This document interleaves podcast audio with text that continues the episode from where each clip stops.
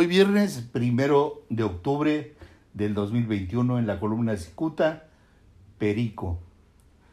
Aterrado porque la Unidad de Inteligencia Financiera investiga sus vínculos con el prófugo Víctor Manuel Álvarez Puga, el actual diputado federal por el Partido Verde, Fausto Gallardo García, ya no haya cómo pasar desapercibido.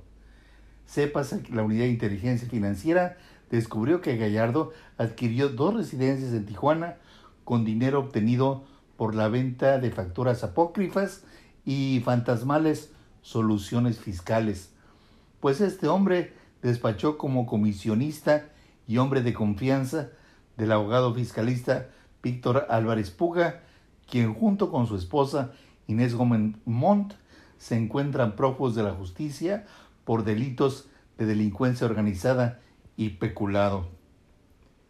Fausto Gallardo, quien recién rindió protesta como diputado federal por el Partido Verde, em, se dedicó por más de una década a vender facturas y a canalizar al despacho de Álvarez Puga a contribuyentes atrapados por el SAT por adeudos pendientes fiscales.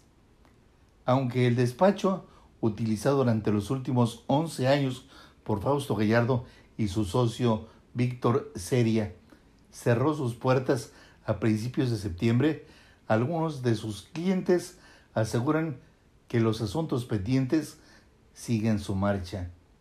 Ellos afirman que desde el Congreso Federal, el ahora diputado federal Fausto Gallardo les ha dicho que no deben preocuparse, pues ya están los amarres hechos con la Secretaría de Hacienda para resolver los temas pendientes. El asunto es que recientemente la Unidad de Inteligencia Financiera conoció que el diputado Gallardo era el representante en Baja California de Álvarez Puga, quien actualmente es perseguido por la ley. Incluso algunos aseguran que Gallardo les dice, le dice a Mike, a Álvarez Puga, lo que parece comprobar su cercana relación. Muchas gracias, les saluda Jaime Flores.